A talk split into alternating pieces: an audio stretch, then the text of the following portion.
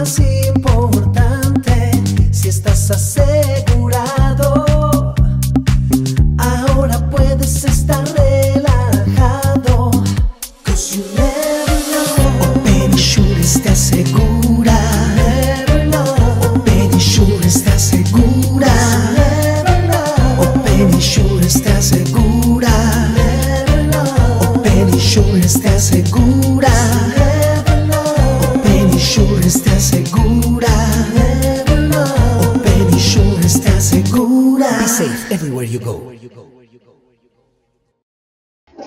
Bienvenidos a otro programa más de Secretos de un Corredor.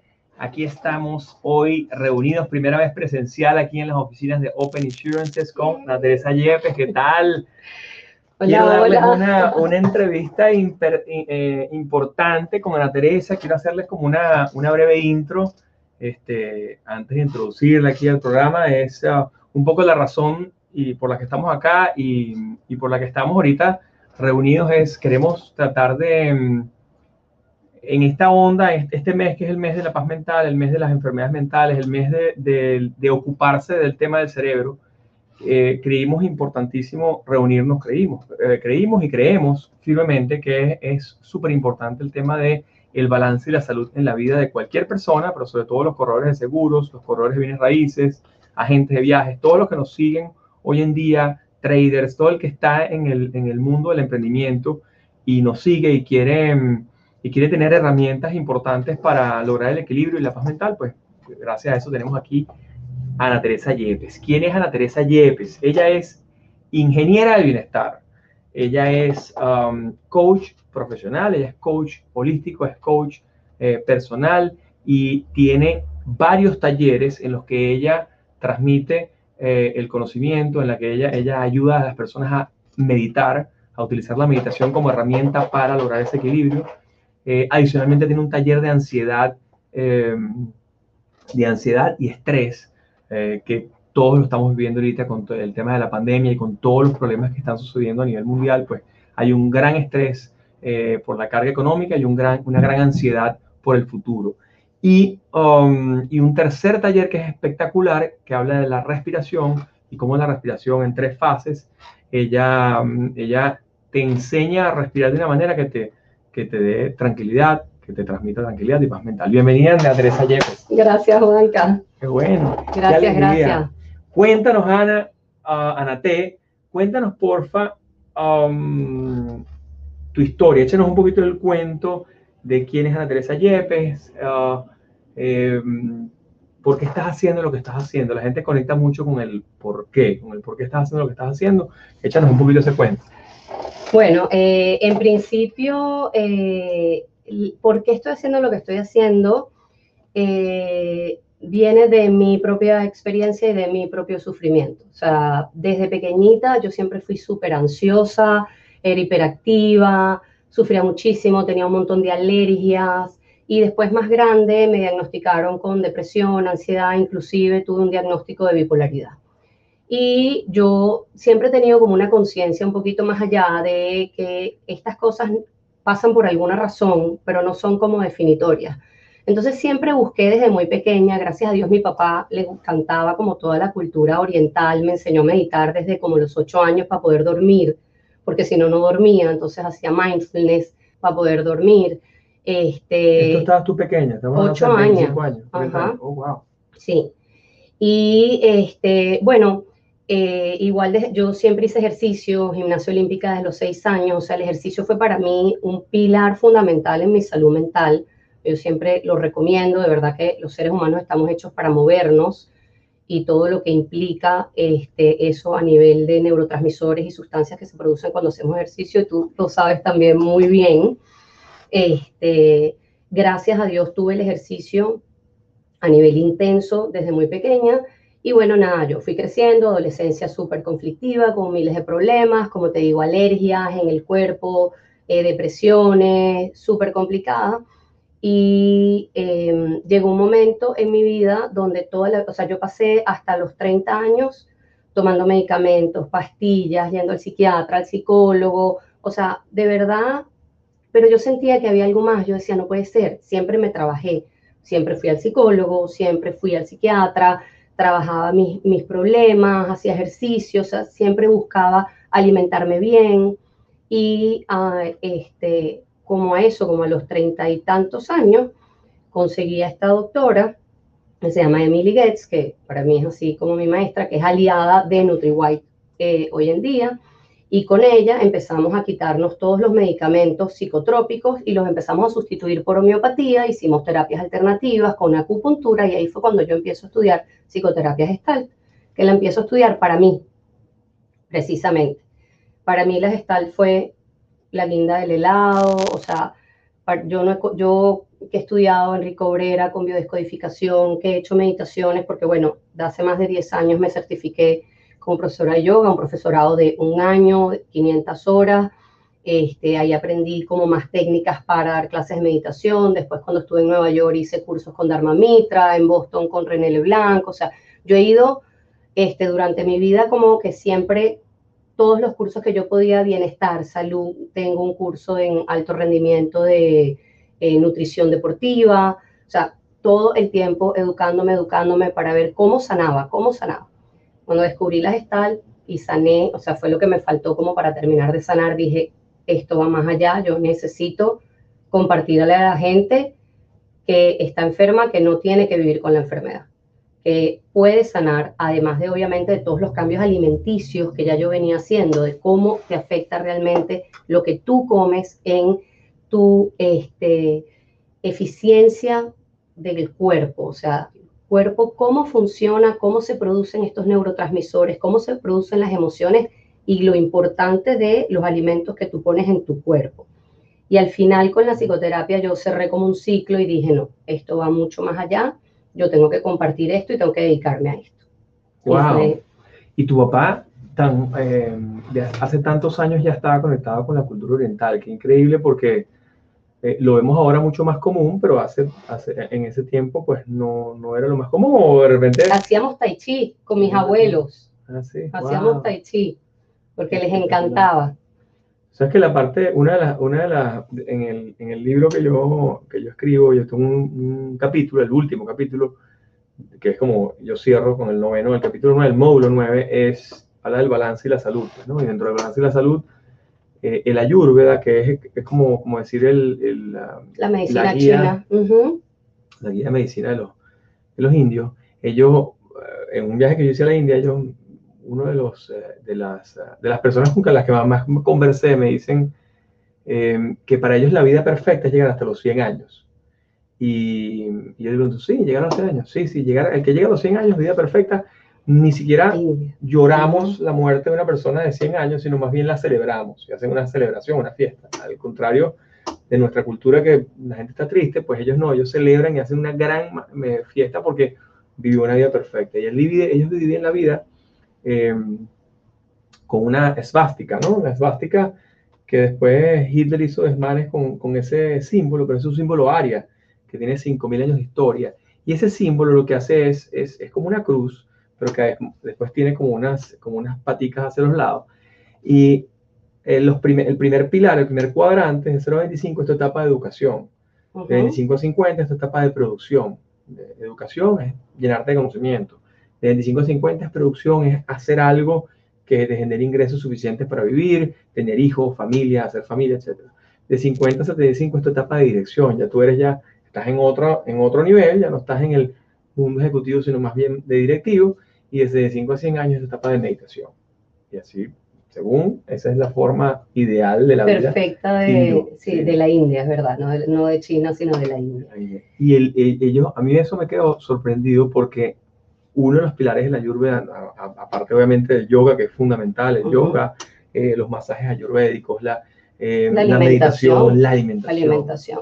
Es cómo afectan los alimentos tu cuerpo, depende de tu dosha ellos hablan, ellos hablan eso, pues de cada uno tiene como una especie de personalidad que son estos dosha y que eh, yo no sé mucho, pero he leído bastante y he hecho algunos cursos sencillos y es, eh, eres pita, capa y bata.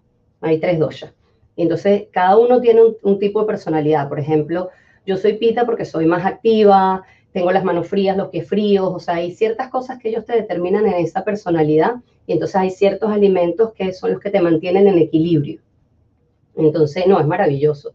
La India, todo ese, ese concepto. Bueno, la meditación eh, viene, data, o sea, de la historia que, que yo he podido estudiar, de más de 1500 años antes de Cristo, en, inclusive hay, hay más atrás, pero como, como no hay mucho récord eh, físico que se pueda comprobar, en la India, luego de ahí pasa a China, o sea, lo, se conocen los siguientes meditadores en China, luego después este, un maestro japonés, eh, que es el que desarrolla la meditación Zen, va, viaja a India y crea esta meditación Zen, y no es sino es hasta los años 50 que llega a Occidente, que llegan ciertos gurús a Occidente con los libros Veda, y entonces es John Kabat en el MIT que utiliza todas estas técnicas y agarra las técnicas del yoga y de la meditación para desarrollar todo lo que es el mindfulness como herramienta para los trastornos de ansiedad, la depresión y otros trastornos emocionales. Wow, y tú, mm, eh, eh, en tu proceso, en ese proceso de, de descubrimiento, eh, tuyo en, en, el momento que estabas ansiosa o deprimida eh, cuando eras joven, eso lo te, han, te han vuelto, has vuelto a tener etapas maníacas, has vuelto a tener problemas más adelante o con la meditación, alimentación, lo has podido corregir. Nunca más.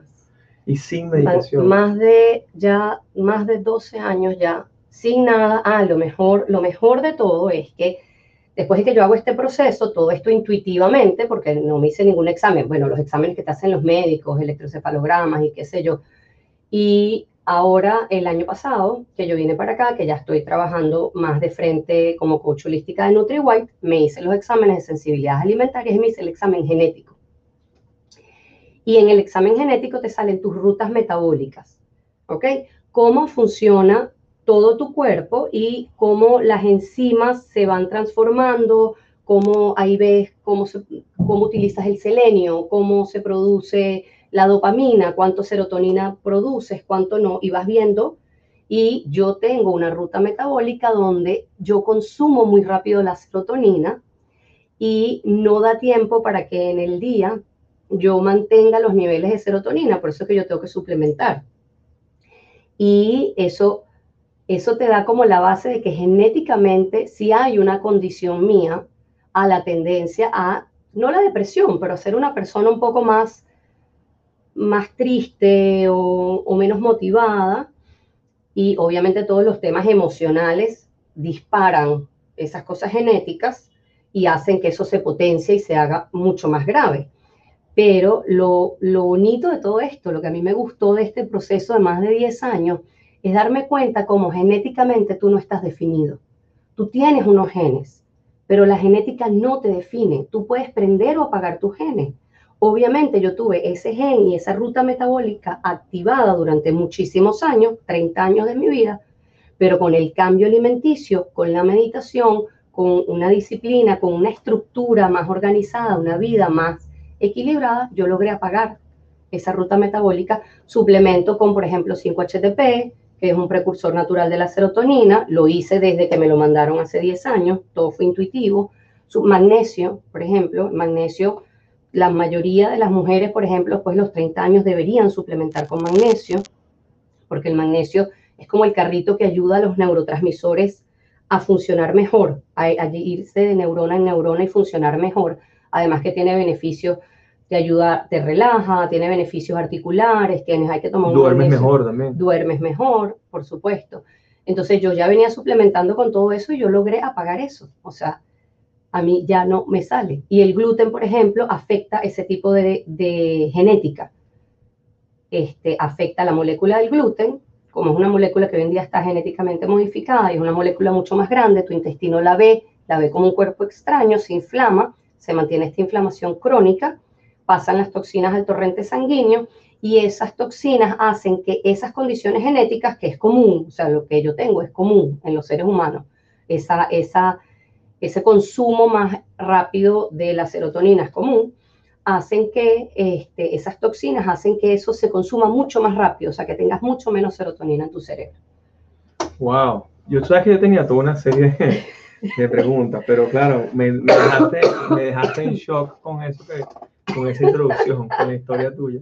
Yo había leído lo que, lo que sale en tu site, en tu website, había leído la información tuya, eh, y, pero, pero me había quedado, si había entendido, pues que habías tenido depresión, que habías tenido ansiedad y que habías pasado por un divorcio y hoy en día ya estás casada hace ya 12 años, 12 años eh, con una vida absolutamente eh, eh, distinta, pues no solamente desde el punto de vista emocional, sino desde el punto de vista de familia, pues, ¿no? Y mm, porque también fue traumático el tema del divorcio. Sí. Y hoy en día, uno de tus talleres ayudas también a personas a superar problemas de divorcio. Sí, bueno, yo, yo me he especializado en ayudar a la gente, o sea, en estos procesos de transformación de vida, que son cambios importantes, importantes de estrés. Este, eh, muertes de algún familiar cercano, divorcios, este, bueno, obviamente yo fui madre soltera durante cinco años, yo me divorcié, tenía 30 años, mi, mi, hijo menor tenía año y medio. Entonces a mí me tocó muy duro con los cuatro niñitos sola, pues durante cinco años, hasta que, bueno, gracias a Dios apareció Fernando y, y se montó en ese barco conmigo y, me ha ayudado a criar a esos muchachitos. Qué maravilla. todo, todo este tiempo, pues. Espectacular. Fíjate tú, um, veo que tienes tres um, talleres, ¿no? Y claro, hemos ido muy rápido por, por, por, todas las áreas y el tema mental es un tema que sí me quisiera que, que, preguntar porque creo que es importante para el que nos está escuchando. Eh, ese balance, cómo lograr ese balance en la vida eh, obviamente tú aplicas el ejercicio, la alimentación y la meditación, esos tres grandes pilares. Pero ahorita que estamos en plena pandemia, eh, que muchos países siguen cerrados, muchos países siguen eh, complicados. Acá, gracias a Dios, en, Florida hemos tenido la bendición de que, de que mm, bueno, que tenemos un, gobernador increíble y la verdad que el Estado ha caminado de una manera distinta a muchos estados de los Estados Unidos y tenemos una absoluta apertura y ya prácticamente la pandemia está en el pasado, pero eh, sigue habiendo estragos en Europa, sigue habiendo estragos en Latinoamérica.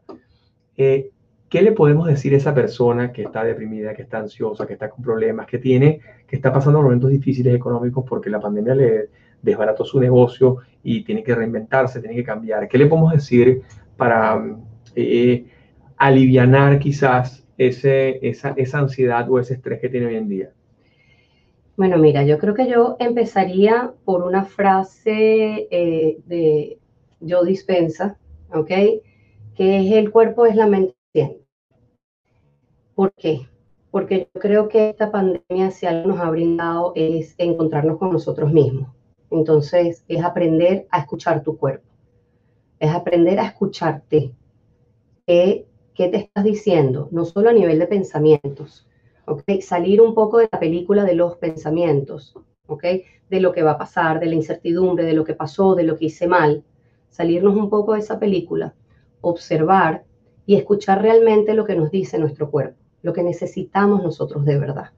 Entonces, indistintamente si estás encerrado o no, si tú te das la oportunidad de escucharte, vas a poder conectar con esa necesidad y vas a poder sanar porque solo tú puedes sanar tu propio cuerpo y solo tú puedes sanar tu mente y tu espíritu. O sea, nosotros somos dueños de nosotros mismos. Lastimosamente, estamos en una época donde nos han adoctrinado a depender de algo externo, ¿ok? Dependemos de la comida.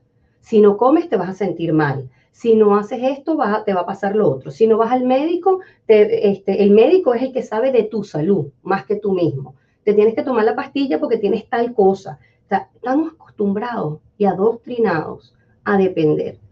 No nos damos cuenta que lo tenemos todo dentro de nosotros. Y nosotros somos los únicos capaces y responsables de nosotros mismos, de nuestra salud física, nuestra salud mental y nuestra salud espiritual. La salud mental es tan importante como la salud física, ¿no? Ese, ese, ese, ¿cómo decía? Que uno, uno dice a veces en las relaciones que uno tiene que regar la mata, ¿no? Eh, el, mismo exceso de alcohol, el mismo exceso de drogas, el mismo exceso de cigarrillo, el mismo exceso en la alimentación, de chocolate, lo que fuera, eh, esos, eh, pequeños vicios que se exacerbaron con la pandemia, porque yo sí he visto que, que mm, la gente se ha pegado más al alcohol o ha pegado más a, las drogas o ha pegado más al cigarrillo durante la pandemia, porque bueno, como está en la casa y quizás eh, pareciera que no tiene mucho que hacer, que a mí me parece que no es así. Yo he tenido más que hacer que nunca, porque, porque en ese proceso de reinvención pasa por eh, analizar cosas que quizás antes no tenías tiempo de hacer y hoy en día sí las puedes hacer. Entonces, em, yo creo que el, el, ese, ese, ese, cambio de mente de encontrarse uno mismo a veces es duro para la gente, ¿viste? No es tan sencillito. No, a mí me lo decía mucho el entrenador mío cuando corría, me decía, escucha tu cuerpo. Y yo decía, bueno, este, este, este, ¿cómo es esta vaina que escucha tu cuerpo? Ver para adentro es de las cosas más difíciles, no, es, fácil. Pero eso tiene, y es importante que la gente lo, lo conozca, para que no se desesperen y no sientan que es que lo están haciendo todo mal. Hay un componente biológico en el tema de las adicciones y el tema de la recompensa. ¿Ok? Eh, hay, un, hay un libro muy bueno que se llama el The Rat Trap, ¿no? La, mm, como la carrera de rata. La carrera de rata, sí. Este, que habla precisamente del tema de la dopamina. ¿Ok? La dopamina es una sustancia, una hormona y una sustancia que se produce para la gratificación inmediata. ¿Ok? Y está hecha para motivarte, para moverte. Viene, o sea, y se produce, ¿por qué? Porque los seres humanos tenemos que sobrevivir. ¿Y cómo sobrevivíamos los humanos antes? Bueno, moviéndonos a buscar comida, moviéndonos a buscar un sitio donde haya agua, moviéndonos a, buscar un sitio donde tuviera más recursos, refugio, casa, exactamente. Y eso ha ido, obviamente, evolucionando con la industrialización. Necesitamos esa motivación para movernos. Es una satisfacción inmediata que nos mueve. Pero la dopamina, y yo esto lo saco de, para que, porque como yo no soy médico, no, estudio muchísimo y me encanta la neurociencia, hay un doctor que se llama Andrew Huberman, que tiene el Huberman Lab en Stanford, y hoy en día está sacando unos podcasts increíbles para llevar la ciencia a la gente común. Y él explica clarísimo el tema de que la dopamina es un arma de doble filo, porque es una sustancia que nos produce una satisfacción inmediata, pero viene con un dolor intrínseco, que es el que quiero más porque está hecha para motivarnos. Entonces, nunca es suficiente. Si caemos en la trampa de la dopamina, vamos a querer satisfacción inmediata, nos da un bajón, mm, eh, o sea, da el bajón luego de la satisfacción, viene con ese dolor de quiero más, quiero más, me, me gratifico, no es suficiente, quiero más y me quedo pegado. ¿Y qué pasa? Que a medida que tú le des más de ese mismo estímulo, la satisfacción va a ser cada vez menor y el dolor de la necesidad de quiero más va a ser mayor. Y por eso es que se generan las adicciones. ¿okay? Frustración, el no poder, no tener. Por eso a veces... Y, y empiezas esa, esa desesperación de cuando te da, ¿no? Necesito algo dulce.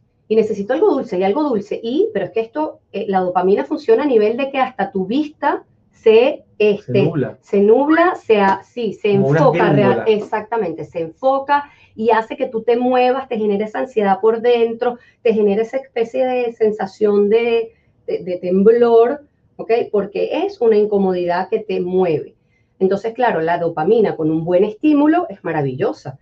La dopamina con un mal estímulo, como el azúcar, como el alcohol, como el tabaco, es el peor de los estímulos.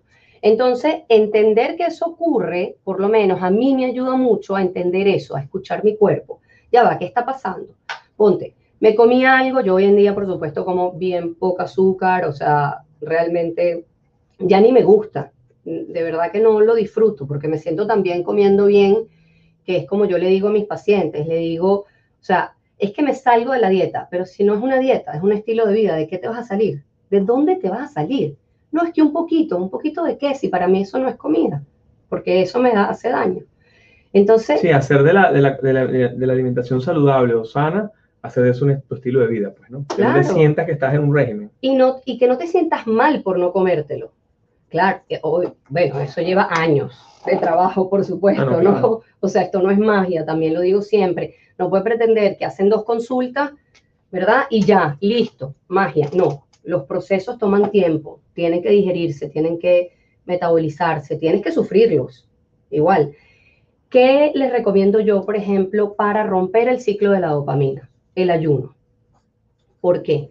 Porque el ayuno hace que tú cortes, o sea, con esa, con esa necesidad de con esa, esa Ese reward inmediato. Exactamente. Me lo merezco.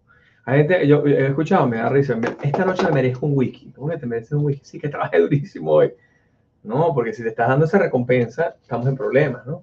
Porque estás y estás pensando en el wiki de la mañana. Imagínate tú. Tú no Es- oyes es- a nadie diciendo, no, trabajé muchísimo, voy a llegar a mi casa a meditar. Sí, no, me merezco, me merezco Me la merezco meditación la de hoy. meditación de hoy. No, un vinito. Hoy me merezco una copita de Un vino. minuto. Pero fíjate tú qué importante lo del ayuno. Tú sabes que yo hago el ayuno de hace muchos años. Me lo recomendó, me, me recordaba a, a Gandhi, Ujú. que Mahatma Gandhi decía, ellos se llaman los hindú, llaman satyagra- satyagrava. I speak a little bit of Hindi. Y el satyagrava, él decía que elimina la... eh, el satyagrava lo utilizan los hinduistas, lo utilizan los musulmanes con el ramadán, Ujú. lo usan los judíos con el Yom Kippur y lo usamos los cristianos y los católicos con el, el ayuno el, del Viernes Santo. Ujú. Que lo apliquemos y lo hacemos es otra vaina, pero, pero está ahí, pues Sí. deberíamos hacerlo. Pero realmente no lo hacían por temas religiosos, sino por temas de salud, porque el 24 horas pasar sin alimento elimina y mata las células cancerígenas. Al principio eso es lo que yo entendía y, y por eso lo aplicaba. Bueno, no solo, las células, no solo eso. las células cancerígenas, ¿qué Ok. es lo que pasa? Que tu intestino necesita un periodo de 12 horas para él hacer todo su trabajo de digestión, de separar, de limpiar, de hacer todo lo que tiene que hacer con la comida, ¿verdad? Y entonces, bueno, lo que se va, se excreta, se excreta, y lo que no, pues pasa la sangre.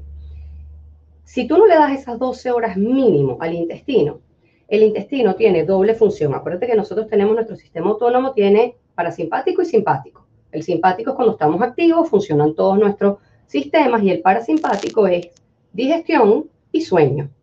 ¿Ok? Entonces, eh, si tú no le das esas 12 horas a tu intestino, él no puede cumplir el resto de las funciones de desintoxicación y de limpieza para el cual está hecho. Entonces, ¿por qué es bueno el ayuno? Porque tú le das no solo esas 12 horas, sino que él entra en este modo de limpieza y detox. Entonces empieza a limpiarse, empieza a limpiar la célula. Acuérdate que en el intestino está el 70% de nuestro sistema inmune.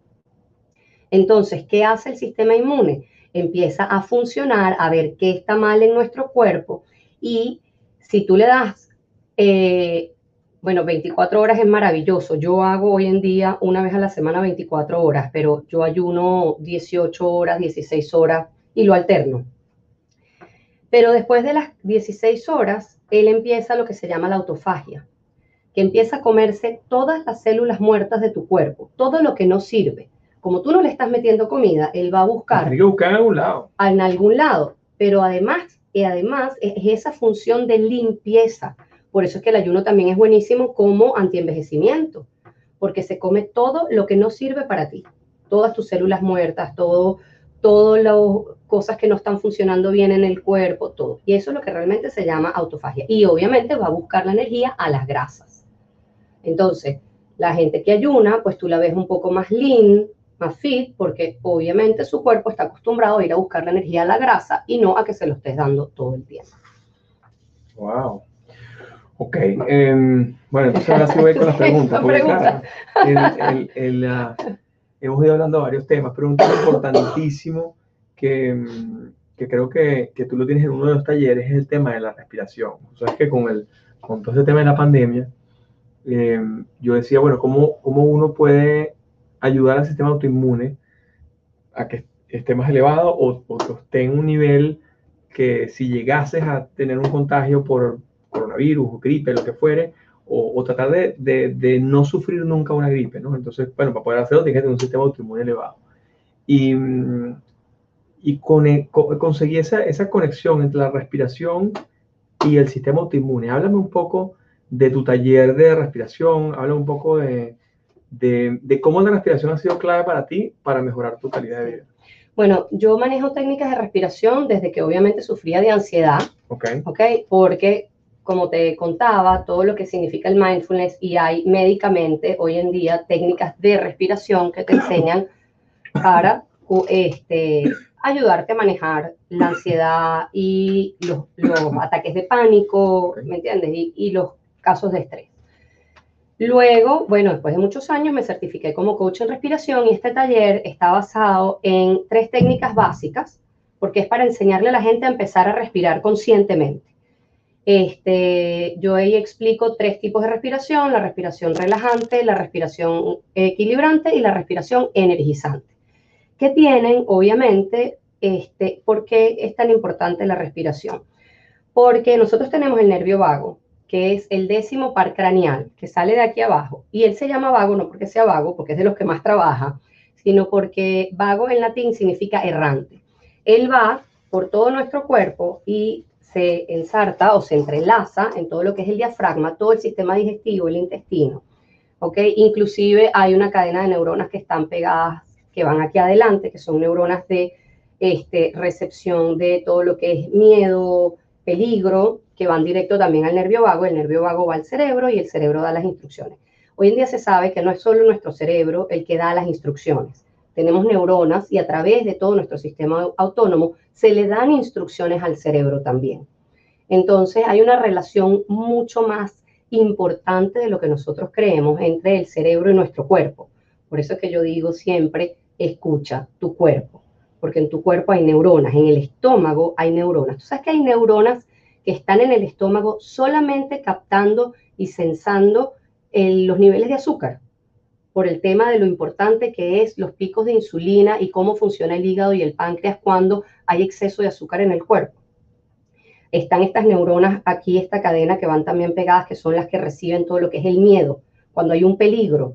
Porque cuando tú tienes un susto, lo primero que te da es que lo sientes aquí, sientes la corriente y se te paran los pelos, porque son estas neuronas las que reciben. Entonces, este, la respiración como este nervio vago se inerta en, todo lo que es el diafragma, la respiración, a través de ella tú tienes contacto con tu sistema autónomo. Entonces hay una relación directa entre las emociones y la respiración. Si tú estás estresado, estás angustiado o estás corriendo, ¿cómo respiras? Entonces, si yo estoy y quiero calmar un ataque de ansiedad, porque está en mi cabeza, porque obviamente están los, problemas emocionales están en la cabeza.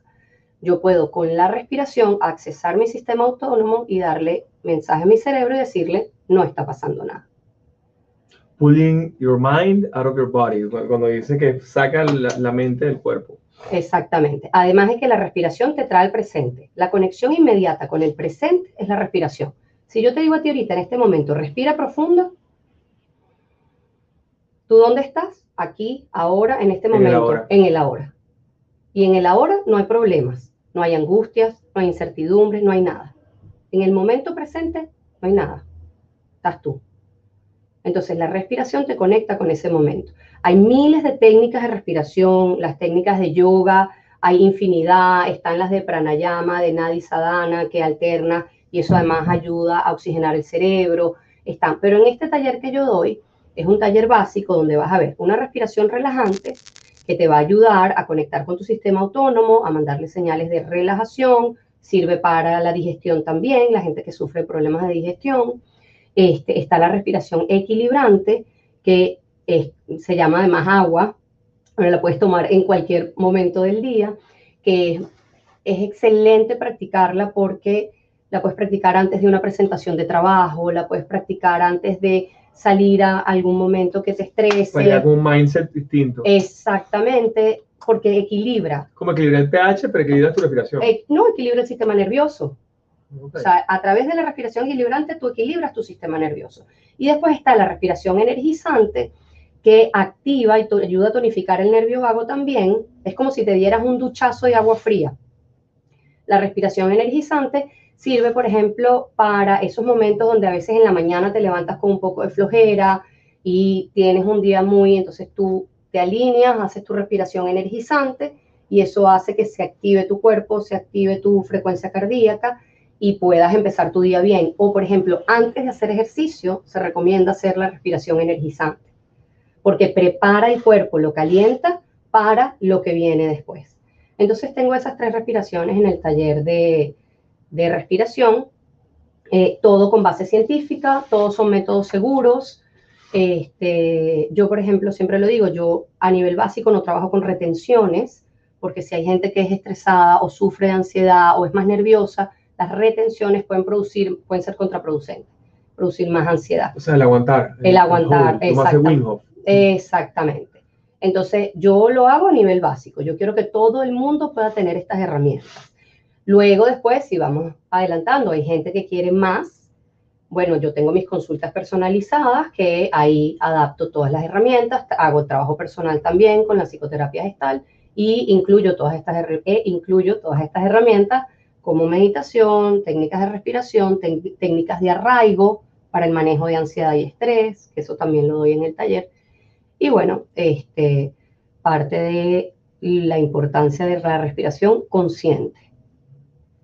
Sabes que a mí me enseñaron el tema de la respiración la primera vez que estuve en contacto con, con- con el aprender a respirar, porque a veces no te enseñan a hacer muchas cosas, te enseñan a leer, escribir, eh, matemáticas, pero no te enseñan a respirar en el colegio.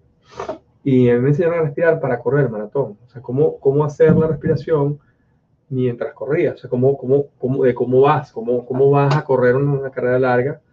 Este, y bueno, de- tenía una técnica allí básica, pero hay, hay varias técnicas, pero la que me enseñaron a mí en ese momento era cada vez que pises, respira y expulsa. Y, y ahí vas agarrándolo. No es fácil, pero ahí, ahí fue la primera vez que yo entendí el tema de la respiración. Pero empecé a aplicar Wim Hof con la pandemia para el sistema autoinmune, Ujú. para supuestamente andar mejor y tal. Maravilloso. Y una película que se llama Big Blue, que si no la has visto, vean, vela porque la verdad está muy buena. Em, sale un muchacho que es campeón mundial em, de apnea en Grecia, es griego, él creo que es griego, y su competidor eran, eran como dos grandes competidores en los años 70 o 80 que se ganaban el torneo mundial de apnea, ¿no? Quién iba más profundo. A esos dos competidores, un venezolano llamado Carlos Coste le ganó, no solamente ganó a ellos, sino después lo ganó 18 veces seguidas el, el, el, el, el, el, um, el campeonato mundial de apnea. Pero la película es muy buena y, y él utiliza varias fórmulas para mantenerte más tiempo bajo el agua, eh, que lo haces fuera del agua, ¿no? Que es respiración también. Entonces ahí como que Lo que pasa es que eso tiene que ver con el CO2, que la gente le tiene miedo y dice que es más... No, no, no, el CO2 es maravilloso. De hecho, el CO2 es el que hace que se fije el oxígeno. Entonces, lo que hacen los, eh, los apneístas es que engañan al cuerpo bajando los niveles de CO2, porque el CO2 es el que te da el impulso respiratorio. O sea, si tú retienes la respiración, ok, ¿ok? Tú aumenta el CO2 en tu cuerpo y entonces eso hace que tú hagas y quieres respirar, ¿ok? Entonces los apneístas engañan al cuerpo para que no haya ese impulso respiratorio y duren más tiempo y y, duren más tiempo, exactamente. Bueno, además de que trabajan la capacidad pulmonar para retener más oxígeno interno y todo eso, pues, o sea, pero eso son técnicas y prácticas de años, pues, o sea, ellos modifican inclusive sus pulmones y su capacidad pulmonar, Sí, sí, son unos delfines. ¿no? literal. No, es maravilloso, maravilloso. All right. Cuéntame, um, esto obviamente, que yo, yo, yo creo que yo lo, lo, lo pongo un, poco en el libro. El libro, el libro mío se llama Secretos de un Corredor, pero la gente a veces me pregunta, mira, pero Secretos de un Corredor es nada más para corredores seguros. Y la verdad, yo lo puse Secretos de un Corredor porque es mi experiencia personal, pero, pero la verdad que las técnicas que salen allí eh, prácticamente sirve para cualquier, para cualquier Para disciplina la que vida. que vayas a hacer. Sí.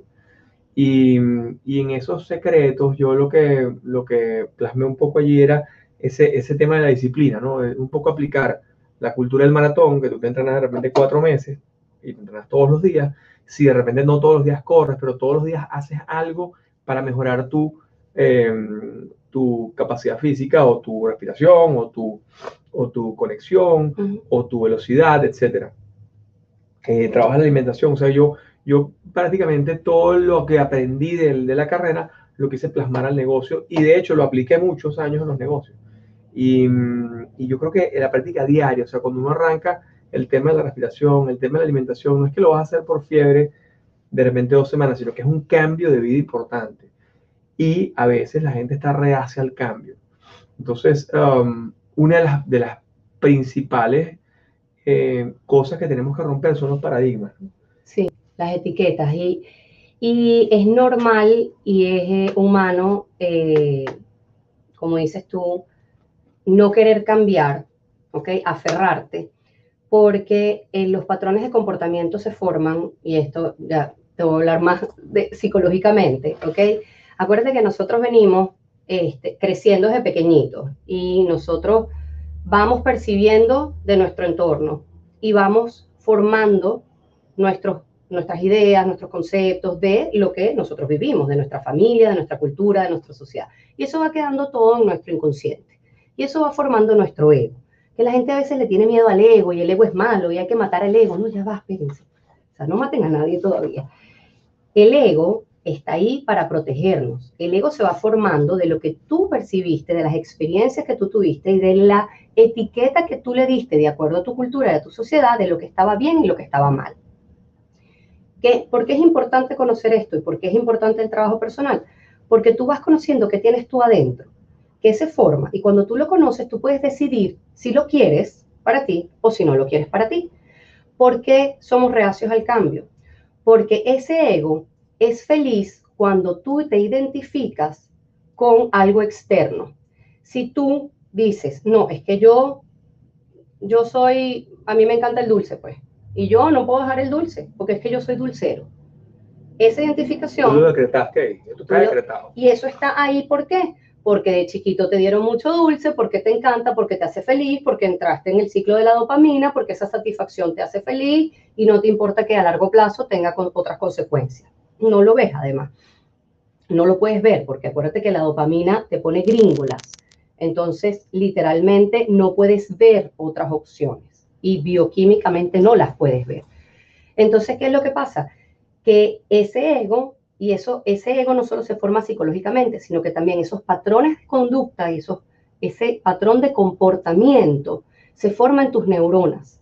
Las neuronas se arman en grupos y se entrelazan, se hacen enlaces entre ellas, de forma de que es un mapa, es un mapa mental, psicológico y bioquímico. Entonces, romper con eso antiguo es dificilísimo y no queremos hacerlo porque cada vez que no nos identificamos con algo externo, nuestro ego se siente. Es el que te dice, no, pero ¿para qué? No, pero la semana va, voy, a hacer, voy a de verdad y me voy a poner y empiezo a hacer ejercicio. Ahora sí, ya, perfecto. Y de repente tienes una vocecita que te dice, bueno, pero no es tan importante. Mira que no estás tan mal. Puedes empezar la semana que viene. La verdad es que eso es mucho esfuerzo. O, no, es que tú nunca has sido así. ¿Para qué vas a cambiar ahora? Eso es el ego diciéndote, no, hay un cambio, aquí hay algo extraño, esto no está en los mapas. Y como no está en los mapas, no lo conozco. Como no lo conozco, me da miedo. Y lo que me da miedo, no. Le huyo. Le huyo. Entonces, cuando entendemos, y esto se hace en consulta y se hace en terapia, cuando empezamos a entender qué es lo que te da miedo, para qué te está dando miedo, qué es lo que hay detrás de ese miedo, podemos empezar a hacerlo consciente, podemos empezar a darnos cuenta y ahí tú decides, ¿me lo quedo o no me lo quedo? Porque no es matar al ego, es escoger qué te sirve, qué te nutre para tu vida hoy y qué te va a nutrir para tu vida la que tú quieres en el futuro. Y si te sirve, te lo quedas. Y si no te sirve, listo. Le das de una vez, Descartado. paso, paso adelante. Fíjate tú qué, qué interesante, porque cuando uno habla del, del término, un término que a mí me encanta, que es el término de la empatía. Porque claro, como buen vendedor tienes que tener empatía, pues si no tienes empatía estás raspado, ¿no? Y, y de las primeras cosas que hacemos en programación neurolingüística es entender lo que es el concepto del rapport. ¿no? y, y, siempre he logrado eh, tratar, bueno, he tratado y en muchas oportunidades de ponerme los zapatos del otro, como, como a mí me llaman, eh, mi, mi, carrera es muy hermosa al principio, cuando tú estás en ventas es bello porque tú vendes y vendes y vendes y, y es hermoso, pero tiene una parte complicada que cuando te llaman es cuando ocurre algo, mira, se quemó la fábrica o se murió un tío, o estoy enfermo, o tengo un choque, tengo un accidente. Entonces te llaman en momentos en el que la persona está muy débil, muy difícil y en una mega crisis. Entonces no te llaman en el mejor estado. Claro. No es que te llaman para, felicitarte, para darte feliz cumpleaños, sino te llaman, estoy aquí en crisis, estoy en la clínica y el seguro no funciona. Ayudo. ¡Guau! Esto no sirve para nada. ¡Pam! En el teléfono. Entonces, eh, el lograr la empatía para el vendedor, para el corredor de seguros, para el asesor, para, el, para cualquiera, uh, o para cualquier persona que esté en ventas, yo creo que es importante ese concepto de la empatía, pero en lo que sí no había visto, y lo estoy identificando justo ahorita contigo, es la empatía contigo mismo. Porque cuando uno tiene empatía consigo mismo, date cuenta de que tú tienes una cantidad de, de, de cosas que has aprendido por cultura, por tu forma de ver la vida, que quizás, um, quizás son las que, los que te, te ponen esa barrera, ¿no? Para trascender. Y al mismo emprendedor, como a ti te, te, vinieron diciendo hace muchos años, te decían, no, chico, eh, montar el negocio es muy complicado, es mejor que seas empleado. Si tus viejos eran empleados, tus padres eran empleados, probablemente tú quieres ser emprendedor y lo primero que te van a decir, no vale, pero si yo trabajé toda la vida en la CanTV o en el de Caracas o qué sé yo, en una organización grandísima. No, no, tu papá fue ejecutivo de Procter 50 años. Tú tienes que ser como tu papá. O si es médico, es médico, si es abogado, es abogado. Y cada familia tiene su, su paradigma, ¿no? Pero eso, eso ese, ese, ese, tener empatía con uno mismo, wow, esa sí no la había visto. Esa me gusta porque eso me la acabo de dar cuenta contigo aquí conversando, que para poder romper esos paradigmas tienes que identificarlos tú. Así qué es. lo que te está frenando, ¿no? Eh, a mí no me gusta cuando la gente dice, no, yo soy tal y ya, y es decretado. digo, bueno, no. El yo soy así. No es que mi cuerpo es grande, yo soy, yo soy eh, de cuerpo enorme y por eso soy, soy más grande o soy gordo. Digo, yo creo que no, al, final eh, lo que te define no es, no, no, no, es esa palabra que tú estás diciendo, sino es la que haces con esas palabras que estás decretando tú mismo. Yo creo que las personas pueden ser lo que quieran ser y como quieran ser si lo trabajan. O sea, es un tema de que estés dispuesto a hacer las cosas que tienes que hacer para lograr el resultado. Porque mucha gente se queda en la imaginación. No, es que yo quiero ser así o a mí me gustaría ser así. Pero es que el ser así tú estás viendo el presente, no estás viendo todo lo que esa persona trabajó para llegar donde está. Entonces, ¿estás dispuesto a hacer las cosas que, que hay que hacer para verte así? Exactamente. Cuando tú ves a alguien, tú, le, tú ves la corpulencia de una persona, ves la forma y tú te, te das cuenta que es una persona que hace ejercicio. Exactamente. No, es, que él nació así. No, no, no nació así, no. El tipo se faja y hace su ejercicio y se, se esmera y se alimenta y, se, y, y, corrige su alimentación y de repente se desvía, pero enseguida vuelve a coger el camino para estar como está. Eh, es un poco, Tony Robbins siempre lo dice, you're rewarded in public for what you practice in public all your life. O sea, tú, a ti te van a dar premios en público por lo que practicaste años. Este, esos premios eh, automáticos, esos premios inmediatos, eso no existe. O sea, cuando tú verdaderamente logras un, un, Grammy o logras un Oscar o logras un premio importante internacional, lo que sea, ahí hay mucho trabajo detrás. Sí. Cuando ves un libro escrito o ves un libro bestseller, la gente dice que tuvo suerte esta mujer, ¿cómo se llama? J.K. Rowling, la de la de Harry Potter, no es que tuvo suerte, que tuvo años para construir ese, para, para, para hacer realidad ese sueño que, mm, que yo he escuchado muchos influenciadores, muchos modelos a seguir que dicen que el cementerio es el lugar donde hay la mayor cantidad de proyectos por hacer. Gente que tuvo miles de ideas y nunca las puso en práctica.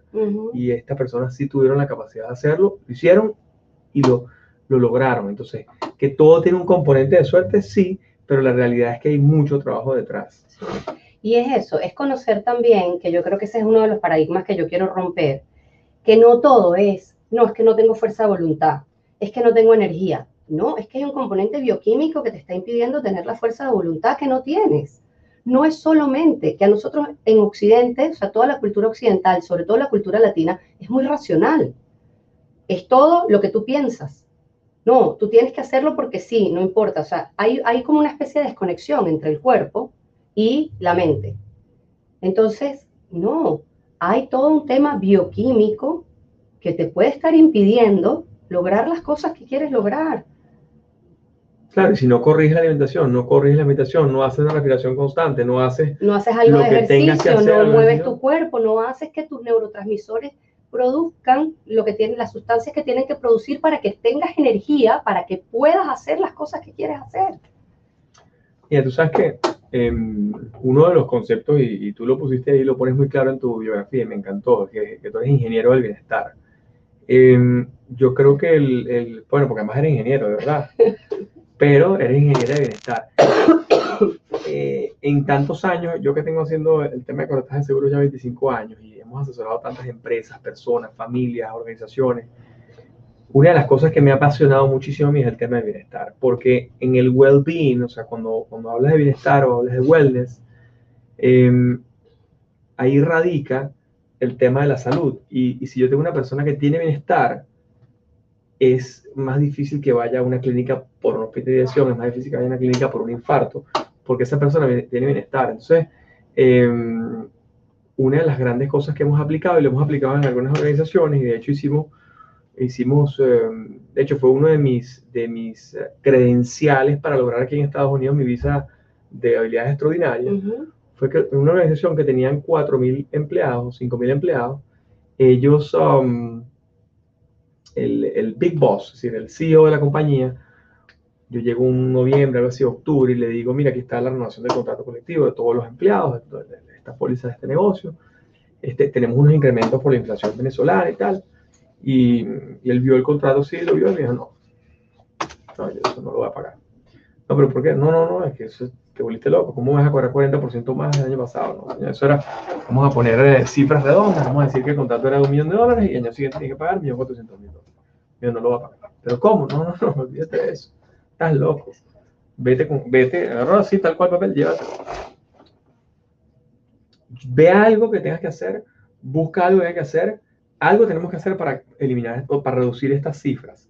¿Cómo vas a hacer? Yo no sé cómo lo vas a hacer este, pero, pero yo estoy dispuesto a trabajar en el bienestar de los empleados, pero, pero de otra forma. Y tal. Entonces, total que yo acababa de llegar de Dinamarca de una conferencia en, de seguros de salud internacional, estoy hablando en el 2007, 2008, y acaba de llegar de la, de la, de la, de la mentira, 2003, 2003. Eh, y acaba de llegar de la, de la conferencia y ellos hablaban del well-being en esa época que si ellos daban well-being a todos sus clientes y prevenir es mejor que curar. O sea, cuando tú previenes es mucho mejor que curar. Si tú empiezas a incorporar todo esto que tú estás diciendo hoy en tus talleres, lo empiezas a incorporar en una masa de gente, una gran cantidad de gente importante, em, va a haber un bienestar multitudinario, o sea, común, de mucha gente. Y, y ya en esa época lo hacían. Entonces, cuando él me dice eso, como en el 2008, 2009, yo digo, mire, pero es que vine, yo, yo acabo de estar en una conferencia y queríamos hacerlo, pero es costoso. Tenemos que contratar empleados, eh, tenemos que contratar médicos para esto, médicos para lo otro, tenemos que montar un polideportivo, tenemos que hacer eh, eh, deportes de equipo, deportes individuales. Entonces él me dijo, bueno, vamos a hacer algo. Yo te voy a pagar lo mismo que estaba pagando el pasado, el año antepasado. Y, y, yo voy a invertir la mitad de lo que me quieres cobrar en, en, en diferencia. O sea, de los otros 400 mil, yo voy a invertir la mitad. Lo voy a invertir en eh, médicos. Entonces buscamos cuáles eran las patologías más comunes de los empleados. Todos eran, o sea, teníamos un grupo de hipertensión brutal. Hipertensión, obesidad. Hipertensión, duro. Eh, traumatología, porque era una empresa que manejaba mucha carga, entonces tenía mucha traumatología. Entonces, trauma, e hipertensión y quizás la tercera era mm, eh, diabetes, ¿no? Entonces dijimos, ok, vamos a corregir esas tres. Nos traímos especialistas de diabetes para cómo revertir la diabetes si la tienes. Em, cómo bajar el nivel de ansiedad y, estrés para lograr reducir la hipertensión también, que también, no en todos los casos, pero en buena parte lo puedes reducir con el estrés y la ansiedad. Y, y después trauma, nos trajimos un médico de trauma. Bueno, total que hizo todo eso, como que sacamos cancha de ping-pong en la oficina, TRX por todos lados, meditación trascendental a las 9 de la mañana, 20 minutos, y a las 6 de la tarde, 20 minutos más guiada, una meditación todos los empleados. Paraban los teléfonos, el teléfono estaba ahí, el teléfono se voltea, y eso, bueno, logramos reducir, ese fue un caso de estudio increíble, redujimos la siniestralidad al 50%. O sea que al año siguiente, en vez de subirle, le bajamos las primas de la póliza. Wow. Porque redujimos, no sabes la cantidad de patologías. Tenemos testimonios de unos 80 colaboradores, empleados, que eran diabéticos tipo 2 y hoy en día eh, habían, había unos 7, 8 insulinodependientes que ya no son insulinodependientes, insulinodependientes y unos 80 que eran, que eran diabéticos, diabetes mellitus, que ya no tienen... Sí, sí, Maravilla. Hipertensos, 120, que ya no son hipertensos, bajaron de peso. Operamos a 5 gordos que tenían 190 kilos, que no había manera de que ni Manga, Manga, bypass, utilizamos a Javier, Javier. y estábamos esos gordos, esos gordos se pusieron bellos y hoy en día son los que están en el área de carnicería, en el área de producción, en, distintas áreas de la organización, y, mucho más sanos, y esos gordos tenían hipertensión, diabetes, tenían todos los juguetes, eh, hiperlipidemia, tenían todos los juguetes para morirse de un infarto. Y prevenir es mejor que curar. Entonces el tema de bienestar, yo creo que eso que tú haces es, es fundamental, porque la paz mental tiene que ver, o sea, es como que el pilar fundamental del bienestar, ¿no? O sea, y, y, siempre ha habido como eso que tú dijiste hoy es tan poderoso cuando arrancaste, que tú, y tú lo dijiste con tanta naturalidad, hay, hay, hay, tantos tabúes con el tema de, la, de, las enfermedades mentales, con el tema de, la, de las condiciones mentales, eh, que, que, yo creo que eso tenemos que superarlo, estamos en el siglo XXI, y que la gente lo pueda hablar claramente porque por el mismo hecho de ser un tabú, Mira qué poderoso esto. Si cualquier tabú que tengamos o cualquiera de estas cosas que nosotros dejamos guardadas en la, en la familia, de repente tenías un enfermo, una persona que tenía una enfermedad mental, tenía una esquizofrenia o, tenía una bipolaridad tipo 1, tipo 2, o tenía un problema de psicótico, lo escondían. La idea, Ahí lo escondían y lo alejaban del, del asunto, ¿no? Como una época lo hicieron con los homosexuales. Si era homosexual, epa, no se lo a nadie. Mi hijo, no, muy bien, chévere, chévere. Mira, pero, ¿y él es gay? No, no, no, es que él, no, él, él, él es artista.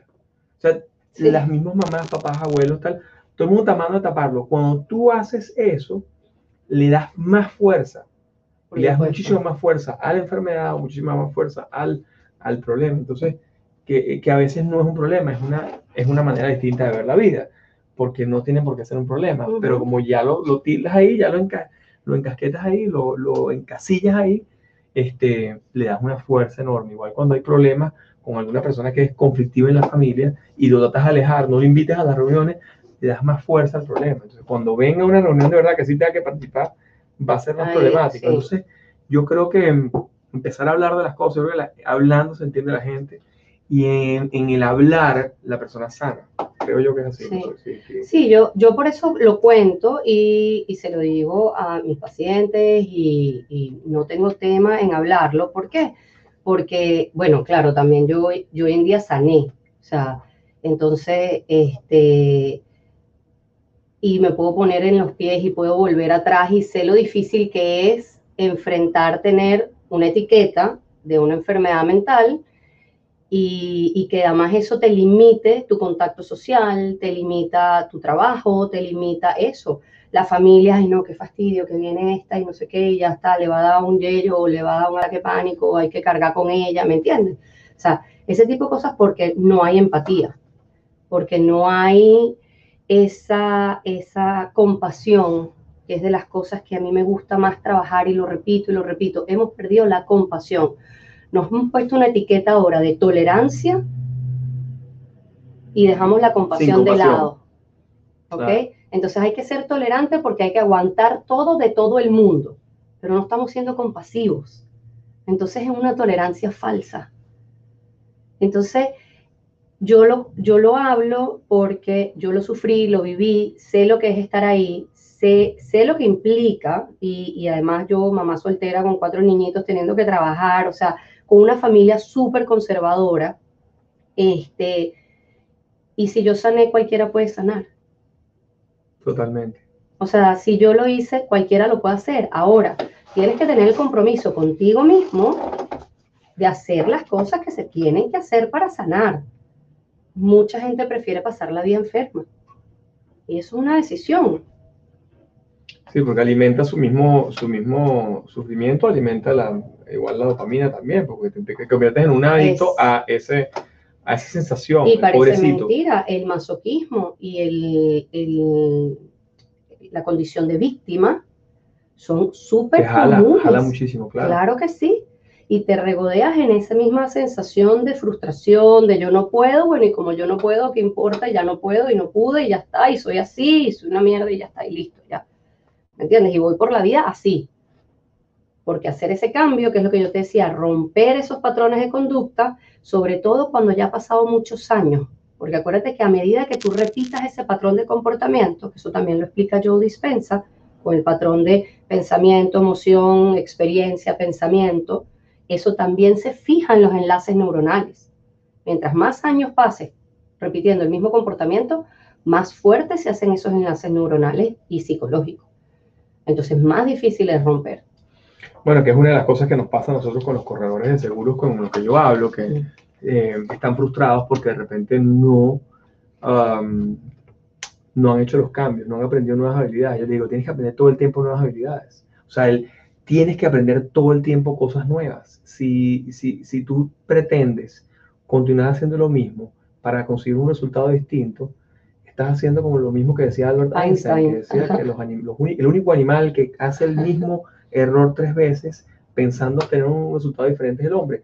Y yo les digo, eh, tienes que aprender cosas nuevas, tienes que, si es eh, cultural, es cultural, si es una habilidad, una habilidad, una herramienta nueva, una herramienta nueva, lo que sea, pero aprender cosas nuevas porque vas a tener nuevos temas de conversación para obtener nuevos clientes en nuevas áreas.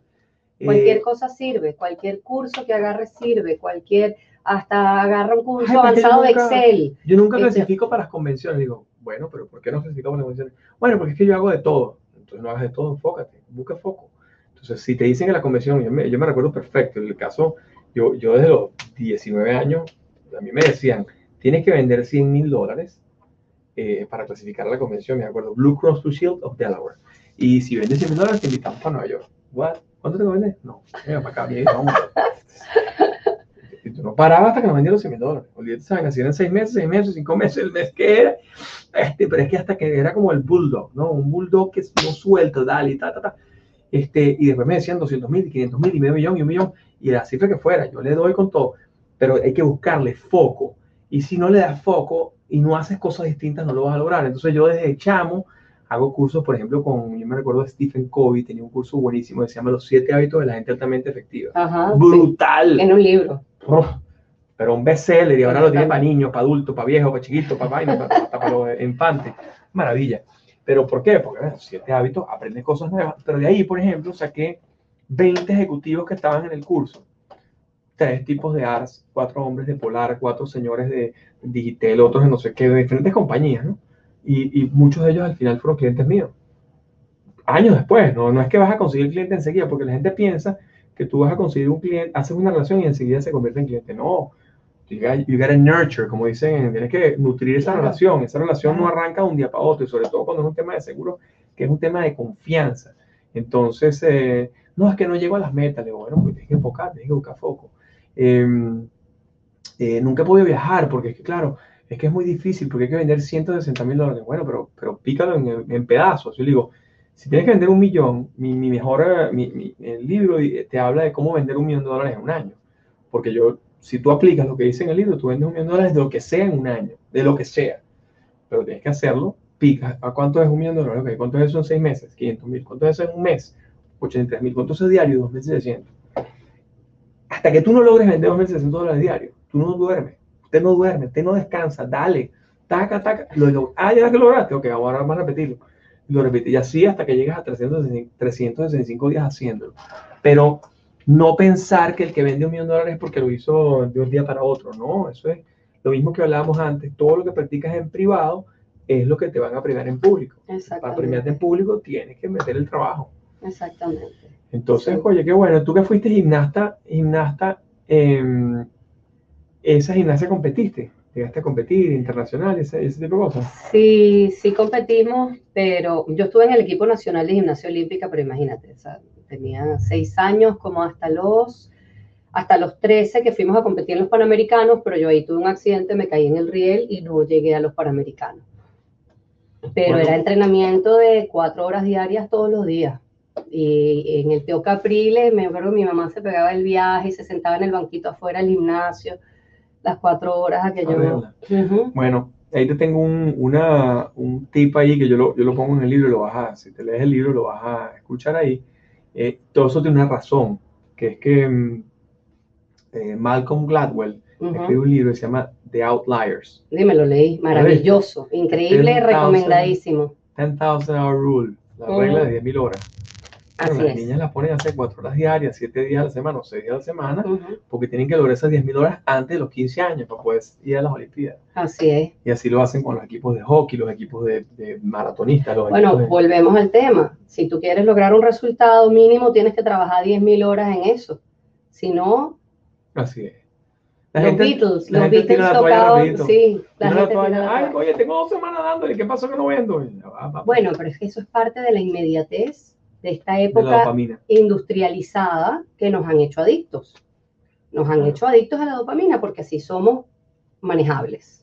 Y tú sabes qué? que hay algo ahí yo, que yo, no es que yo, yo, bueno, adictos a la dopamina no, perdón, adictos a la comida, adictos a la inmediatez, adictos, por eso es que las adicciones a las redes sociales, igual funciona, la dopamina se prende igual con las redes sociales, con cada like, con cada... Con cada story que pones o cada cosa que pones, que cuánta gente lo vio. Cuánta gente lo vio. Tú, tú sabes que hay un estigma, ¿no? Que le han puesto a los millennials, esta generación que nació entre el 85 y 83 hasta el 2000, No.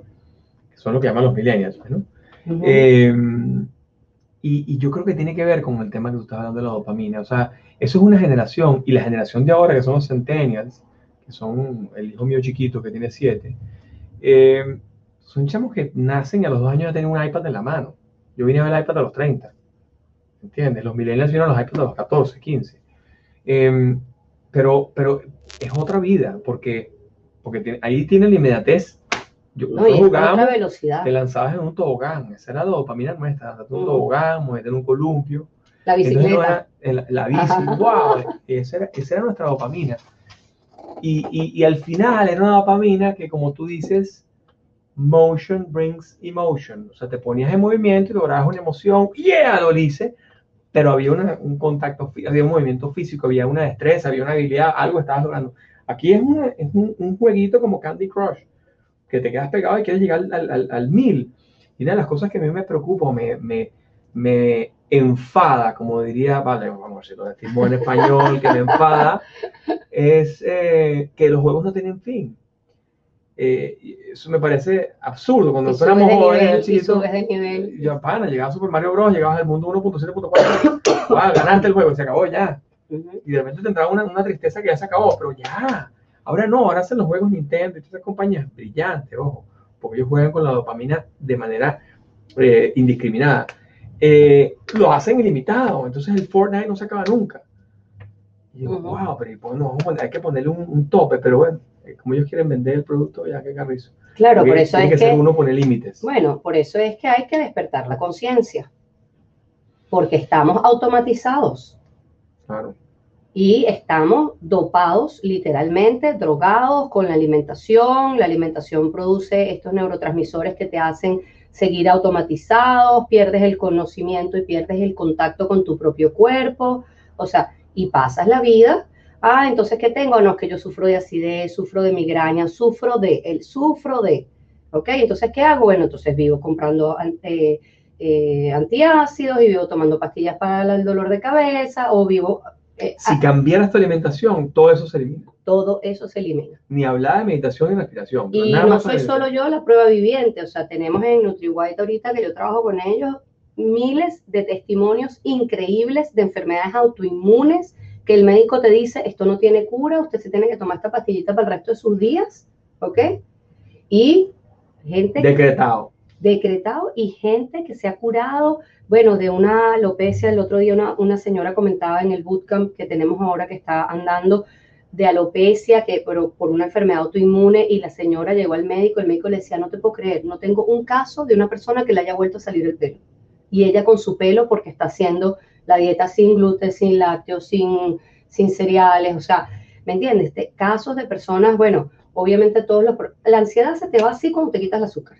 O sea, eso sí yo se lo digo. La gente que sufre de ansiedad, azúcar procesada, se acabó. Chao. Chao. Empezamos a Bueno, sustituir con hace 20 años. endulzante, con endulzantes y luego esos mismos endulzantes hay que irlos dejando, porque los endulzantes igual son químicos que entran en tu sistema y tienen otra serie de efectos. La stevia es la menos mala, o sea, la, la stevia como tal es la menos mala y el monk fruit porque son naturales, pero igual llevan procesos químicos para que lo puedas utilizar. Entonces, la idea es un proceso, ir quitando. Entonces, ¿te quieres quitar la enfermedad, sí o no? Eso es lo primero que hay que preguntar. ¿Tú de verdad te quieres curar? ¿Quieres sanar? ¿Quieres ver qué hay detrás de toda esta capa de problemas, enfermedades y anclas y grilletes que te estás poniendo? ¿Quieres ver qué hay realmente? Entonces, vamos a echarle pichón, pues.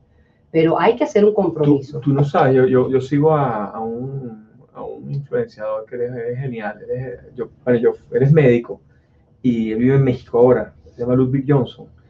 Y él es un personaje, pero es un personaje. es un increíble. personaje, Ludwig, sí. Y Ludwig dice, tú no sufres de migraña, tú no sufres de hipertensión, tú no sufres de caída del pelo, tú sufres de ignorancia.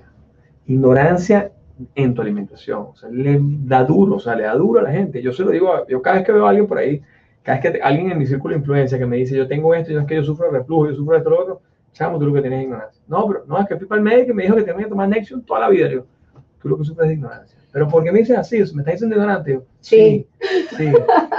Que no se arrecha, la gente se arrecha, pero ay, arrecha tiene todo el trabajo. Eh, Sí. Arrechate y volvete a contentar. Sí, tú sabes que eso fue uno de los detonantes que yo dije, ya está, se acabó, cuando a mí el médico me dijo, es que tú tienes que tomar litio el resto de tu vida. Y yo, que siempre he sido curiosa e investigación, o sea, y me encanta investigar y yo no le creo nada a nadie y siempre he sido, o sea, yo siempre he sido rebelde, o sea, yo cuestiono todo. De chiquita yo creo que mi mamá y mi papá sufrían mucho conmigo porque tienes que, ¿por qué? ¿Y por qué? ¿Y por qué? O sea, yo era la típica niñita fastidiosa y yo agarré y me busqué todo lo que hace el litio, ajá, litio, a largo plazo, no sé qué más y tal. Cuando vi los efectos secundarios de lo que eso iba a hacer conmigo, y yo tenía 30 años, yo dije, hasta aquí me trajo el río, se acabó. A mí nadie me va a decir que yo tengo que tomarme una pastilla, yo no tengo nada para tomarme una pastilla el resto de mi vida. Y ahí fue cuando yo me senté con Emily y le dije, ¿sabes qué? Yo me voy a quitar todo esto. Me dice, ¿estás segura? Sí. Hablamos con mi psiquiatra, que en ese momento una doctora súper chévere, Mónica Bifano, me ayudó súper bien y bien abierta a todos estos temas conmigo y empezamos, y empezamos a cambiar el litio químico por el litio homeopático. Y fuimos haciendo el cambio. Y de ahí, pues yo tomaba como cinco pastillas diferentes. Y ahí empezamos, ok, entonces ya, ya sé que me hace esta pastilla, le decía yo. Ahora quiero empezarme a quitar. Ok, entonces vamos a darte esto. De la mano de mi psiquiatra fuimos bajando las dosis y subiendo homeopatía y haciendo los cambios, como te digo, con meditación, psicoterapia, acupuntura, o sea, todo allá en Corpus Menti, en Caracas, que sigue funcionando, una maravilla, por Ay, cierto, allá está fan total de. Cristiane eh, Bonhorst, ese es uh, mi, mi personal eh, eh, quiropráctica, lo- Claro. lo, máximo. La única que me raquea la espalda como debe ser. Bueno, y después de cada carrera y cada maratón, yo, Cristiane, auxilio, y me iba para allá y me enderezaba y me ponía, bueno, este, como nueva otra vez. Y con ella fue que yo hice eso, pero yo dije, a mí no me van a decir que yo tengo hasta los 30 años, dime tú, tenía que tomar una pastilla todo el resto de mi vida, que además tiene unos efectos secundarios, eh, o sea, Importante. importantes, el glucofaje, el glucofaje, si te lo tomas el resto de tu vida terminas diabético. O sea, hay, hay miles, miles de cosas, ¿no? Entonces, de verdad es lo que dices tú. A mí, no sé si, si yo creo que es ignorancia o para mí es inconsciencia. Más que ignorancia es inconsciencia. Buenísimo. Porque la gente tiene las herramientas ahí, lo oye, lo escucha, ve que lo dicen, pero no termina de despertar, no termina de darte cuenta. Totalmente, no, no, no, y, y, y siguen su vida así, normal, de- no le paran. Dígame, yo el otro día me, me llegó un pana que me dice que tenía síndrome de Crohn, Crohn sisicio, ¿estás seguro? Este, y dije, chamo, cambia tu alimentación, cambia, quítate el gluten, quítate el, el pan, la pasta, el arroz, quítate, el, el- quítate Ujú. los blancos. No, es que yo soy italiano y no puedo. Quítatelo, tú vas a ver que se te va a bajar la barriga y vas a, vas a, vas A a todos esa, esos síntomas. gastaba, gastaba en su momento una medicina como de 5 mil dólares mensuales. Wow. Sí, señor, por el Crohn's disease. Humira, Ujú. que es una vaina que utiliza un primo hermano mío para la esclerosis múltiple, imagínate. Es la misma, misma medicación se la estaban dando a esta persona que supuestamente tenía el síndrome de Crohn. Yo digo, chamo, eso está mal, ese diagnóstico está malo, ese médico está equivocado, corrige tu alimentación y te vas a corregir. Sí. Este, lo corrigió y hoy en día ya no toma, no toma ¿En más serio? pastillas. Sí, sí, sí, sí. Es que esto, si la gente le, le, le pone un poquito de atención, puede cambiar su vida Sí. pero, a- pero rápido, pues, ¿no?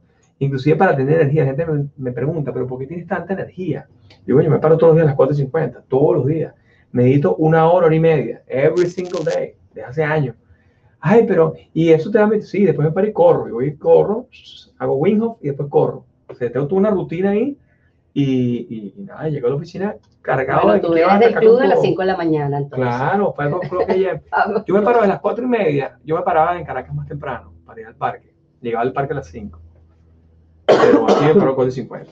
10 minutos antes arranco mi meditación con Joe, con un grupo de meditadores que tenemos y, y gozo un pullero. Y después corro. Aquí no hay que llegar tan temprano a la oficina. En Caracas tenía que llegar a las 8 y para llegar a las 8 tenía que salir a las 7. Claro. Aquí no tengo que llegar tan temprano, estoy al lado de la oficina, entonces es distinto. pues. Pero bueno, muchísimas gracias, mi corazón. Qué buena conversa. Déjame No, gracias a ti por esta invitación sorpresiva, además, fue así como que, hey, vente, vamos No, a estamos al lado, claro. Em, Bueno, espero que a tu audiencia y a todos los corredores y la gente que te sigue, pues, este, va- vamos a cerrar como con unos tips así para, Sí, para ellos en estos momentos de ansiedad, los que siguen encerrados, este, respiración consciente. No hace falta conocer muchas técnicas de respiración, respirar conscientemente, inhalar por la nariz, exhalar por la nariz.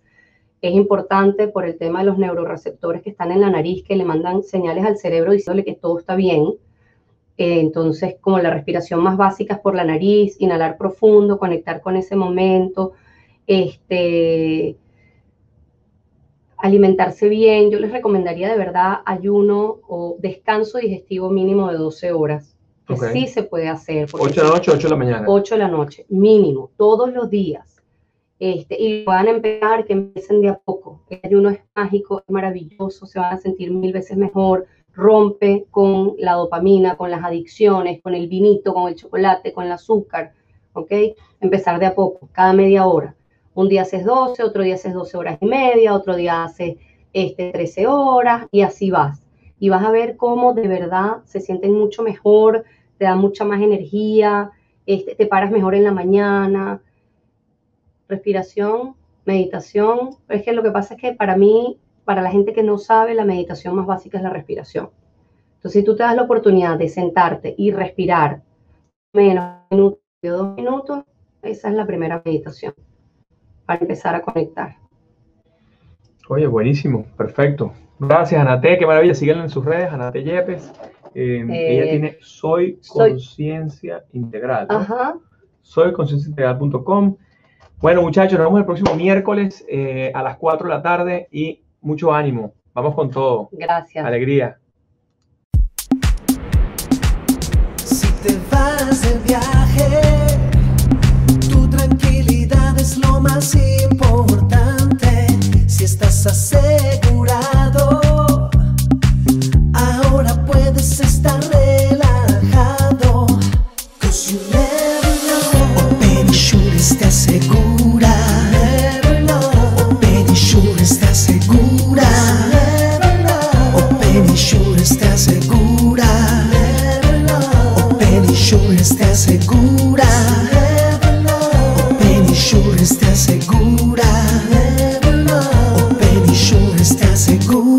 safe everywhere you go.